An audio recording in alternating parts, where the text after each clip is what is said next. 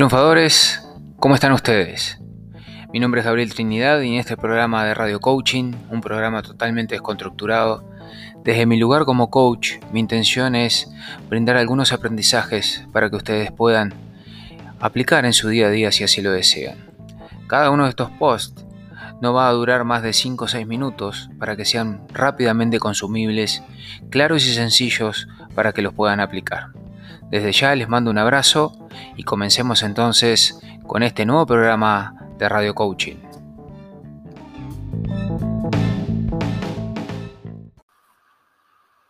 Triunfadores, en el programa de hoy quiero traerles tres preguntas potentes, tres preguntas muy fuertes, muy potentes que hacemos los coaches en todos procesos de coaching que comenzamos o en toda sesión de coaching que comenzamos.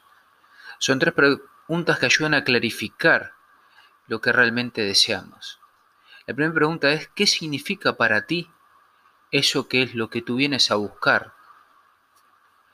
¿Para qué? Es la segunda pregunta. Y la tercera pregunta es, ¿cómo te vas a dar cuenta que lo has conseguido? En sesiones pasadas de coaching, una persona vino a mí a preguntarme qué buscaba, a comentarme y buscaba que lo ayudara a clarificar, encontrar su libertad. Por supuesto que libertad tiene un común denominador, pero a su vez es una palabra muy extensa que abarca muchísimas cosas. Y la pregunta era, ¿qué significa la libertad para ti?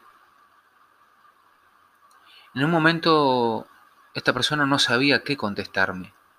Y esa es la pregunta que te invito a que te hagas antes de iniciar un proceso, antes de tomar una decisión, antes de comenzar un emprendimiento, ¿qué significa para ti? ¿Qué significa para ti esa decisión que vas a tomar? La segunda pregunta que quiero que te hagas, que reflexiones, es ¿para qué? El para qué es fundamental para que comiences ese nuevo desafío, esa decisión tomada, si no sabes un para qué, no tiene sentido. A la larga, si estás iniciando un nuevo proyecto o un nuevo cambio en tu vida, se va a terminar desmoronando, porque el para qué es lo fundamental en el interior de la persona. Otra persona me decía que buscaba la libertad financiera. ¿Para qué querías la libertad financiera? Realmente tampoco sabía para qué la deseaba. En unas palabras ahí comenzó a, a comentarme que la libertad financiera para estar más tiempo en familia, para poder hacer lo que él quiere hacer, pero no tenía algo bien fundamentado. Y esa es la invitación de estas tres preguntas potentes que quiero que te hagas antes de iniciar o tomar una decisión. ¿Qué significa para ti eso que estás buscando? ¿El para qué? ¿Y cómo te vas a dar cuenta que lo conseguiste? Esa es otra pregunta que ¿cómo te vas a dar cuenta? Es muy potente. En siguiendo el ejemplo de esta persona que venía supuestamente a buscar la libertad financiera, que resulta que cuando andamos un poquito más en el proceso de coaching, no era lo que realmente él quería clarificar en su vida, tampoco se sabía cómo se iba a dar cuenta que iba a conseguir la libertad financiera.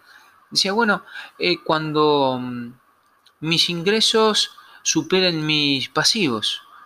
Es una frase de libro, es una frase eh, hecha, no es una frase que llega del interior.